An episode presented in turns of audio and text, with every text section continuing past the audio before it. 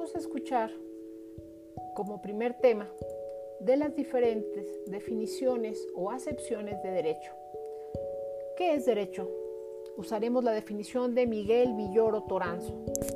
Sistema racional de normas y patrones de conducta declaradas obligatorias por la autoridad porque las considera justas a problemas surgidos de una realidad histórica.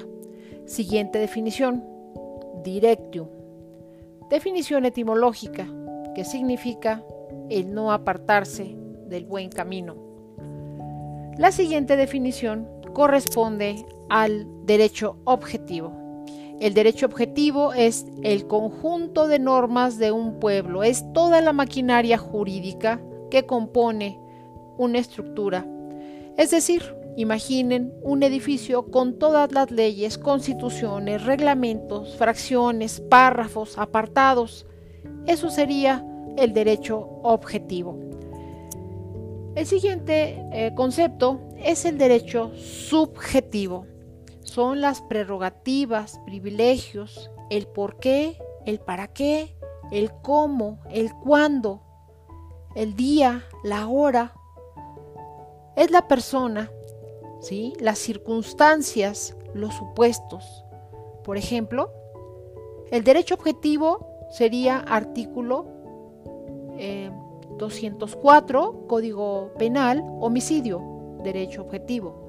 Derecho subjetivo sería el día 4 de diciembre a las 7 de la noche, Juan Pérez arrolló con su vehículo Mazda color gris en Avenida Periférico al señor Pedro Chávez privándolo de la vida.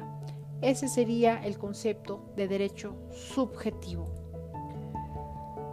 El derecho sustantivo es el derecho de fondo, es el derecho eh, conciso, el de linaje.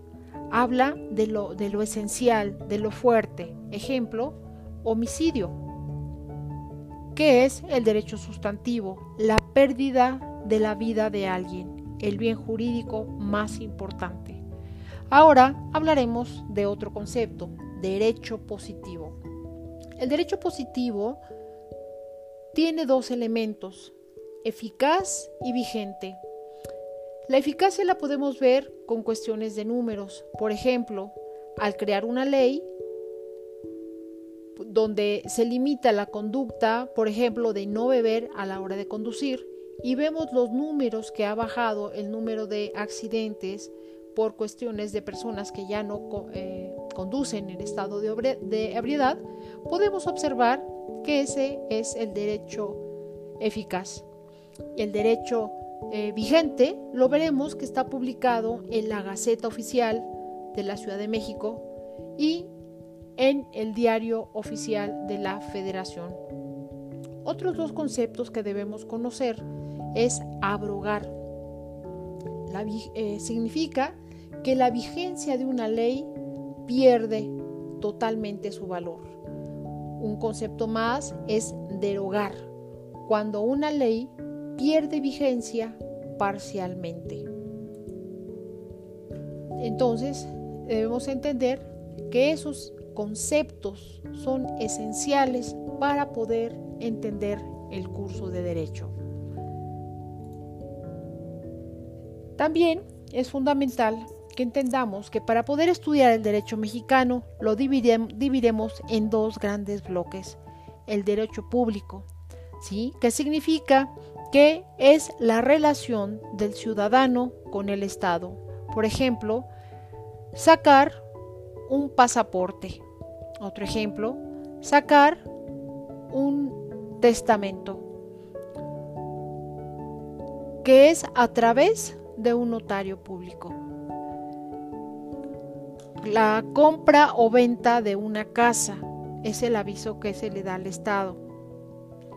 Derecho privado es la relación entre ciudadanos. Ejemplo, casarse.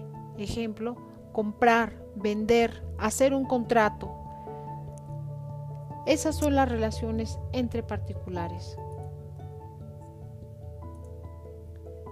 Y bueno, con esto podemos terminar nuestro podcast.